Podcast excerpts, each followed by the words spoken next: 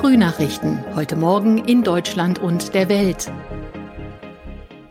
Herzlich willkommen zu unserem Podcast an diesem Donnerstag, den 5. Mai 2022. Ich bin Sabrina Frangos. Einen schönen guten Morgen.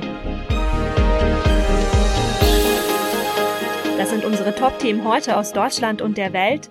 Zelensky erteilt Russland eine Absage, Verkehrsminister der Länder informieren und Parlamentswahlen in Nordirland.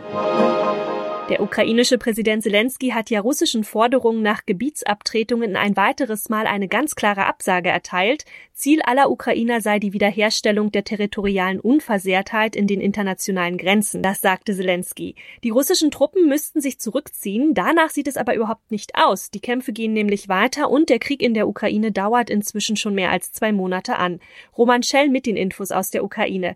Wie ist denn im Moment die Lage im belagerten Stahlwerk in der ukrainischen Hafenstadt Mariupol? Moskau hat ja Feuerpausen und auch weitere Evakuierungen von Zivilisten in Aussicht gestellt. Konnten inzwischen denn weitere Menschen aus dem Stahlwerk gerettet werden? Hm, aus Mariupol wurden an einem Tag mehr als 300 Menschen evakuiert. Weitere Transporte sind in Planung.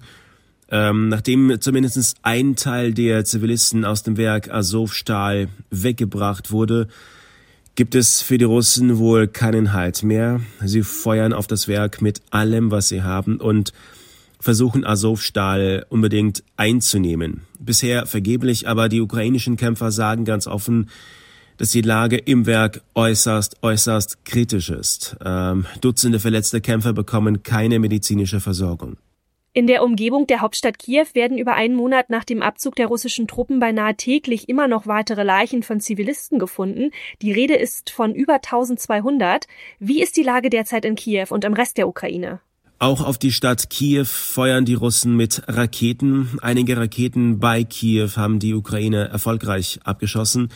Das ganze Land äh, steht unter Raketenbeschuss, nicht nur Kiew. Auch hier im Westen der Ukraine, wo ich bin, höre ich immer wieder Luftalarm. Die Russen beschießen die ukrainische Infrastruktur ununterbrochen.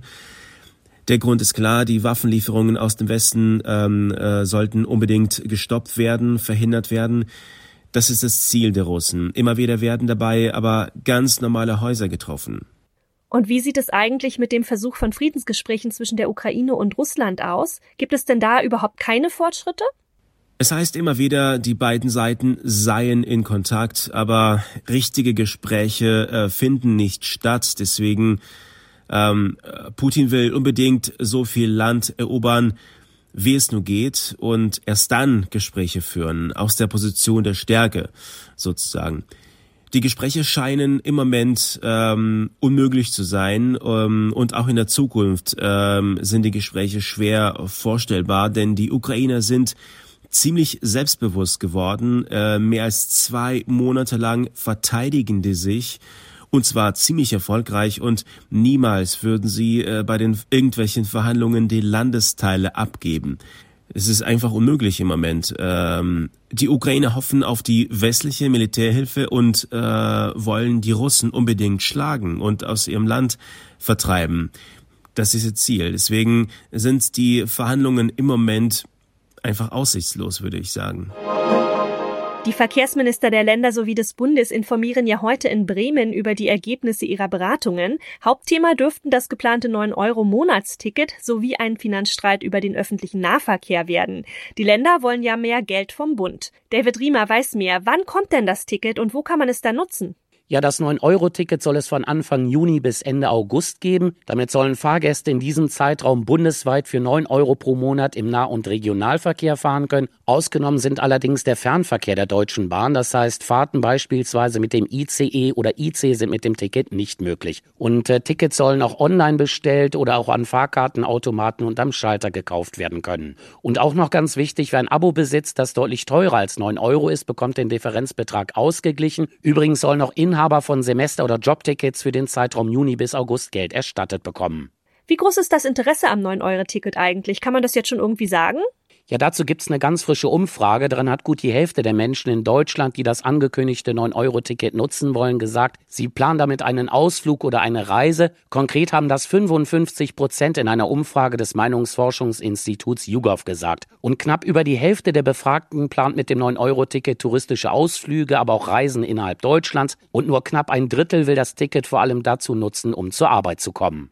Wie groß ist denn da die Gefahr überfüllter Züge? Ja, vor allem auf beliebten Strecken könnte es natürlich zu rappelvollen Zügen und auch überlasteten Bahnhöfen kommen, zumal kurz nach dem Start der Aktion das lange Pfingstwochenende ist. Der Bahnbetriebsrat warnt bereits, weil Züge und Personal knapp sind und die Bahngewerkschaft EVG warnt sogar vor einem Chaos, denn schon zu jetzigen Preisen seien an sonnigen Wochenenden die Züge von den Großstädten zu touristischen Zielen voll, zum Teil übervoll, das hat ein Sprecher des Fahrgastverbands Pro Bahn gesagt. Als Beispiel hat er die Strecken von Berlin an die Ostsee, von München in die Alpen Alpen, aber auch von Hamburg nach Sylt genannt. Die Nordseeinsel Sylt übrigens sieht den erwarteten Ansturm auf die ausgelastete Bahnstrecke mit Sorge. Deshalb appellieren die Verantwortlichen dort an Reisende, möglichst auf Randzeiten auszuweichen.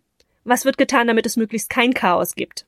Ja, die Verkehrsverbünde, die für Länder und Kommunen ja Regionalzugfahrten bei der Deutschen Bahn und anderen bestellen, sehen einige gewaltige Herausforderungen auf sich zukommen. Deshalb werden schon jetzt Aktionspläne vorbereitet, um in dem Aktionszeitraum Personal aufzustocken, aber auch um zusätzliche Züge auf die Gleise zu kriegen, vor allem natürlich an Wochenenden und in touristischen Regionen. Ob's klappt, wird sich noch zeigen. Worum streiten Bund und Länder eigentlich ganz konkret? Ja, da geht es um die Frage der dauerhaften Finanzierung. Der Bund hat zugesagt, den Ländern wegen Einnahmeausfällen beim 9-Euro-Ticket zweieinhalb Milliarden Euro zur Verfügung zu stellen, zusätzlich über eine Milliarde für Ausfälle durch die Corona-Pandemie. Das ist den Ländern zu wenig. Sie wollen, dass der Bund da noch mehr Geld draufpackt, auch als Ausgleich für die hohen Energiekosten. Das lehnt der Bund aber ab mit der Begründung, dass es bereits andere Entlastungen gibt oder halt geplant sind. Das zum Vereinigten Königreich gehörende Nordirland wählt heute ja ein neues Regionalparlament und mit Spannung wird dabei vor allem erwartet, ob die republikanisch-katholische Sinn Fein, wie von den Umfragen prophezeit, erstmals stärkste Partei wird. Philipp Detlefs mit den Infos aus Großbritannien. Es könnte spannend werden, denn in den Umfragen vor der Wahl führte Sinn Fein. Die Partei, die sowohl in Nordirland als auch in Irland aktiv ist, strebt die irische Einheit an und damit die Trennung vom Vereinigten Königreich. Sinn Fein hat im Wahlprogramm angekündigt, ein Datum für ein Referendum in den kommenden Jahren ansetzen zu wollen. Auch in anderen Teilen Großbritanniens wird heute gewählt. In England, Schottland und Wales stimmen die Menschen über Gemeinde- und Bezirksräte ab.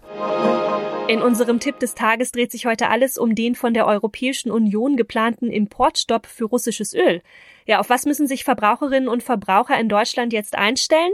Der Finanzexperte Hermann Josef Tenhagen, Chefredakteur des Verbraucherratgebers Finanztipp, der weiß mehr. Fangen wir mal mit der Tankstelle an. Sollte man jetzt noch schnell voll tanken, bevor das Ölembargo die Benzinpreise weiter hochklettern lässt? Da würde ich jetzt sagen, also das Ölembargo, das zieht sich ja, äh, das wird sich nicht unmittelbar womöglich auswirken. Kann man jetzt machen, aber ich würde immer die Tank-App an den Start bringen. Das ist, glaube ich, im Augenblick noch wichtiger. Ist das wegen der verschiedenen Preise, die abends meist am günstigsten sind? Ja, abends tanken, nicht morgens, Tank-App an den Start bringen. Da, da kann man in so, einer, in so einer Stadt 20 Cent pro Liter rausholen gegenüber der teuersten Tankstelle. Und Thema Heizöl, wer jetzt einen leeren Tank hat, was raten Sie denn denjenigen? Jetzt nochmal schnell voll machen? Denen würde ich jetzt sagen, ähm, mal zügig zu gucken, dass man den Tank so voll hat, dass man auch bis in den nächsten März oder den nächsten Sommer kommt. Bedeutet nicht unbedingt voll machen, weil man weiß nicht, wie das mit den Preisen weitergeht. Und manche hat es vielleicht auch nicht, aber also ich würde jetzt gucken, dass ich nicht irgendwie im Herbst da stehe und, äh, und unbedingt voll tanken muss, den Tank. Kann man da eigentlich noch irgendwie Geld sparen oder geht es vor allem darum, jetzt schnell den Heizöltank zu füllen? Ich würde halt jetzt da zügig äh, Nägel mit Köpfen machen und gucken, dass ich preiswert den Tank voll bekomme und dann habe ich äh, erstmal Ruhe und ich würde so planen, dass ich mindestens bis zum nächsten Sommer komme. Und auch da wieder gilt, äh, auch beim Heizöl gilt auf jeden Fall Preise vergleichen, weil da gibt es auch entsprechende Portale, wie wir bei Finanztipp dann auch listen. Der Unterschied zwischen dem einen und dem anderen Heizölhändler ist schnell acht bis zehn Cent und wenn Sie 3000 Liter reinmachen, sind das 300 Euro. Manche Experten sagen ja auch, wer seinen Heizöltank halb voll hat, der sollte noch abwarten.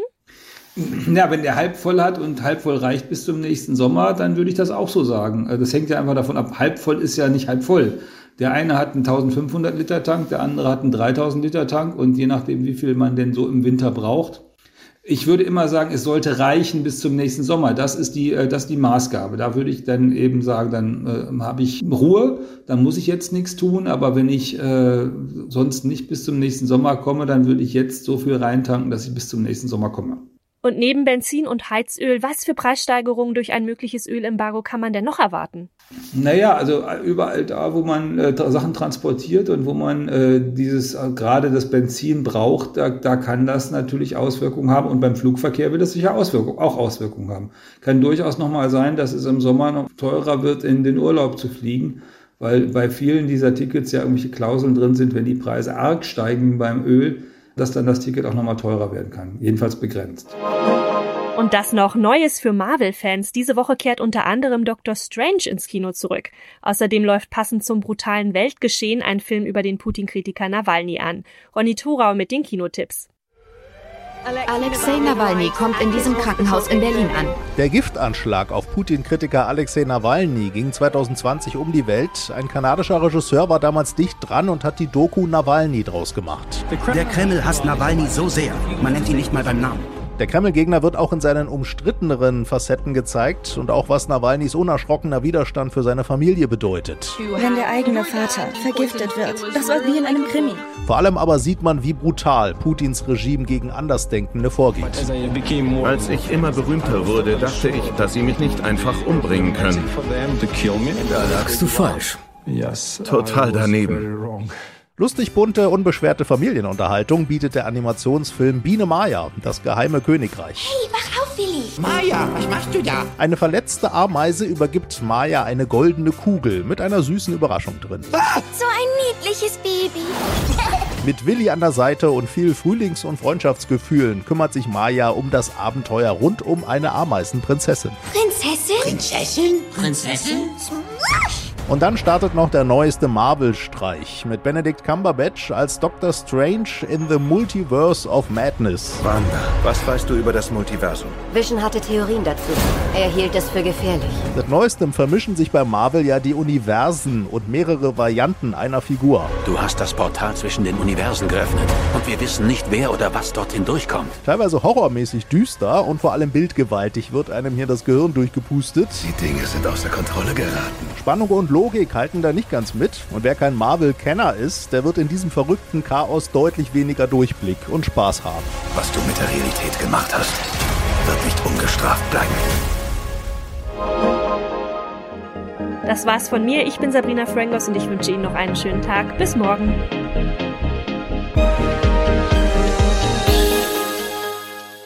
Das waren die Frühnachrichten. Mehr Infos und unsere lokalen Top-Themen auf aachenerzeitung.de und aachenernachrichten.de.